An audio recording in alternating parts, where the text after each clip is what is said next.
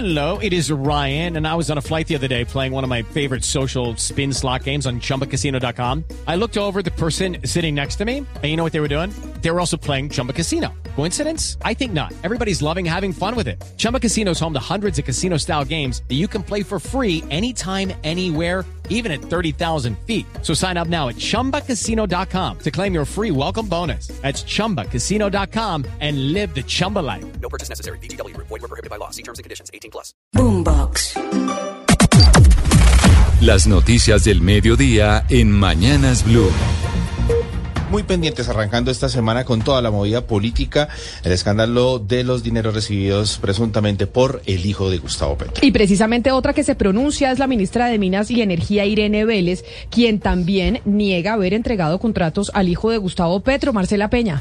Tal y como lo hizo la ministra de Salud Carolina Corcho, la de Minas Irene Vélez está negando la entrega de contratos a Nicolás Petro, el hijo del presidente.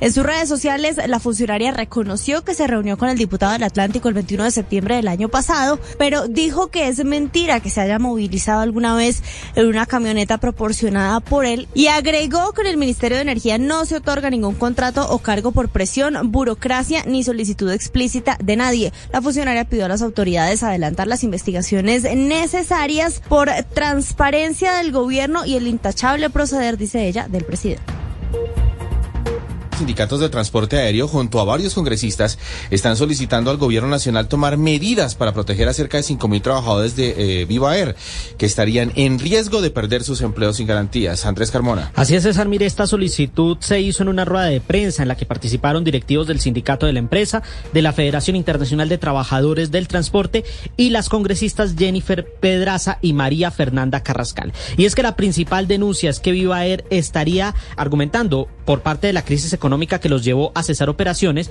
de vulnerar los derechos de cerca de 5.000 trabajadores. Escuchemos lo que dice la representante Pedraza medidas para proteger los derechos de las y los trabajadores a quienes hoy les están contactando para firmar contratos de retiro voluntario, en donde tradicionalmente lo que ocurre es que los trabajadores renuncian a varios de sus derechos. Lo que las congresistas están solicitando a la Aerocivil es que se realice un acompañamiento jurídico a los trabajadores de Viva Air, que Viva cese sus solicitudes de retiro voluntario, porque en la práctica sería un despido masivo, que mediante la inspección de trabajo del Ministerio de Trabajo se conozcan estos acuerdos para ver si habría vulneración de los derechos laborales y una pronta decisión frente a la integración de Viva y Avianca, garantizando no solo los derechos de los trabajadores, sino también la libre competencia de las empresas del servicio aeronáutico César.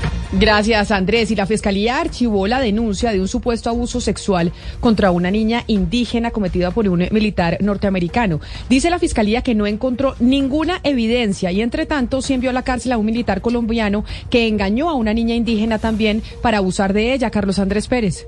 La Fiscalía entregó los primeros resultados sobre casos de abuso sexual del que estarían siendo víctimas menores de edad indígenas en el departamento del Guaviare. En una primera decisión, el ente acusador cerró la investigación contra un militar estadounidense porque, según la Fiscalía, el caso por el que estaba siendo investigado no ocurrió y no hubo evidencia de la existencia de la víctima y de su supuesto estado de embarazo como se había indicado. Por otra parte, la Fiscalía capturó a un ex soldado que había abusado sexualmente de una niña indígena de 13 años en el Guaviare en el 2016. Al respecto, el director especializado contra las violaciones de los derechos humanos, Hugo Tobar Pérez. Esta persona, soldado regular para la fecha de los hechos, presuntamente abordó a la menor de edad que junto a una compañera del colegio se bañaba en un caño en inmediaciones de San José del Guaviare. Al parecer, luego de presentarse con otro nombre y dialogar con ella, al parecer la agredió sexualmente. Esta persona no aceptó los cargos, sin embargo, fue enviado a la cárcel. El Clan del Golfo acaba de emitir un comunicado en el que manifiesta que ya tiene listos sus abogados para empezar los diálogos con el gobierno nacional, Mateo. Sí, señor César, es un comunicado que envía el Clan del Golfo al presidente Gustavo Petro y al alto comisionado para la paz, Danilo Rueda. Allí anuncian que han designado a dos abogados que no pertenecen a este grupo para empezar esa fase dialógica con el gobierno. Hasta el momento este proceso se encuentra, recordemos, en una fase de acercamiento y exploración. En el mismo sentido, explican que los abogados están para todo lo que tenga que ver con la paz total y cierran el comunicado asegurando la designación se hace de buena fe y con el ánimo de contribuir a la paz en Colombia. Recordemos que actualmente este grupo, el Clan del Golfo, se encuentra en un cese al fuego bilateral con el gobierno.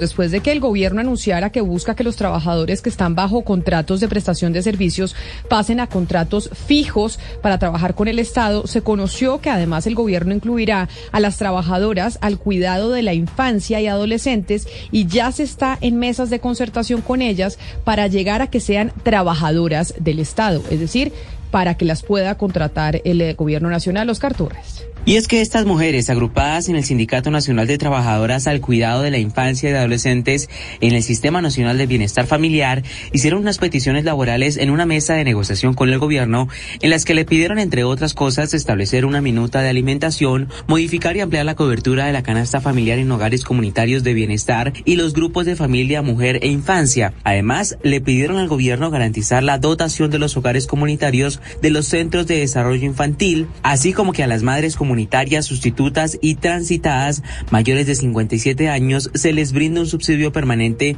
en la vejez, el cual equivaldría al 95% de un salario mínimo legal vigente. Allí también pidieron que se les formalizara y el gobierno accedió, por lo que durante 18 meses se instalarán dos mesas de concertación en todas las regiones del país, una en la que se discutirá la formalización laboral y otra en la que será pedagogía del empleo público con enfoque de género. En ese proceso participará el Departamento de Administrativo de la Función Pública y de las mesas de concertación harán parte el ICBF, los Ministerios de Trabajo y Hacienda, el Departamento Nacional de Planeación, la Defensoría del Pueblo y la Procuraduría. It's time for today's Lucky Land horoscope with Victoria Cash. Life's gotten mundane, so shake up the daily routine and be adventurous with a trip to Lucky Land. You know what they say. Your chance to win starts with a spin. So go to LuckyLandSlots.com to play over 100 social casino-style games for free for your chance to redeem some serious prizes. Get lucky today at LuckyLandSlots.com. Available to players in the U.S., excluding Washington and Michigan. No purchase necessary. VGW Group. Void where prohibited by law. 18 plus. Terms and conditions apply. Desde Azopartes del Caribe anunciaron un esfuerzo para evitar el desabastecimiento de piezas de carros ante la finalización del contrato de Mazda con su único distribuidor para la costa caribe. Vanessa Saldarriaga. Debido a que solo hasta el próximo 31 de marzo estará vigente el contrato entre Hana Motors y la empresa Mazda para la distribución de vehículos y piezas en el Caribe, desde Azopartes se está preparando un plan de contingencia a partir de mesas de trabajo con las que se busca evitar el desabastecimiento en medio de la recuperación que se está dando en el país en materia automotriz. Así lo explica Karen Meriño, directora de este gremio para la costa. De que el 31 de marzo se están generando una serie de mesas de negociación eh, con respecto obviamente a que no pueden haber desabastecimientos de estas mismas. De igual manera, en Barranquilla hay una serie de talleres y distribuidores autorizados de Mazda. No, no va a haber, no va a haber desabastecimiento. La salida de este importante aliado de la empresa barranquillera perteneciente a Aníbal Hanna deja en suspenso a más de 200 familias que dependen del ingreso que obtienen con estos empleos, quienes aseguran desconocer el proceso de cese de actividades. El gobernador de Antioquia, Aníbal Gaviria, insistió en que sus abogados van a demostrar su inocencia después de que la Corte Suprema de Justicia le negara la nulidad de la investigación en su contra por supuesta corrupción en las obras de la troncal de La Paz, sector David Santa María. El alto tribunal dejó en firme la investigación contra el mandatario regional Aníbal Gaviria, que a través de sus abogados solicitó una nulidad de su proceso que ya lleva casi tres años en los que ha estado detenido en casa por cárcel. La investigación se adelanta contra el gobernador porque presuntamente permitió en su primera gobernación el pago irregular de anticipos mayores a los acordados en un contrato de las obras de la Troncal de la Paz que compete el tramo La Cruzada, Caucasia, Sector Nuevo Oriente y Escarlao. Según Gaviria, sus abogados están encargados de adelantar todo este proceso. Confío plenamente en todas mis actuaciones, así que estoy absolutamente seguro de que la inocencia total de nuestros actos quedará definida en el futuro. Cabe recordar que la Corte Suprema ya ha dictado casa por cárcel contra el gobernador durante seis meses mientras continúa con su investigación por el cargo de contratos sin cumplimiento de requisitos legales y otros delitos relacionados. Sin embargo, en septiembre de 2021 quedó en libertad provisional por vencimiento de términos y el sector panelero en Santander se declara en paro por el incumplimiento del gobierno del presidente Gustavo Petro. Cerca de 15 mil empleos están en riesgo. Javier Rodríguez. Las casi 50 mil familias que viven de la producción de la panela en la olla del río Suárez entre Santander y Boyacá se declararon en paro porque el Ministerio de Agricultura ha incumplido los compromisos para sacar de la crisis que vive desde hace un año el sector. Actualmente producir un kilo de panela cuesta 3.200 pesos, pero el kilo se vende en 2.200, es decir, la pérdida por kilo kilo es de mil pesos. Con la decisión de cerrar los trapiches, se dejan de producir al mes cerca de seis mil toneladas de panela que abastecen tiendas y supermercados en Bucaramanga, Cúcuta, Tunja y Bogotá, aseguró Omar Ballesteros, dirigente de Dignidad Agropecuaria y productor de panela de Barbosa. Hemos llegado al acuerdo de paralizar por la inconformidad que tienen los paneleros de la ausencia de este gobierno ante esta crisis que tenemos los paneleros, para que se comprometan en que nos ayuden a comprar. Los paneleros no descartan bloquear vías en Santander y Boyacá si no hay una respuesta del gobierno nacional.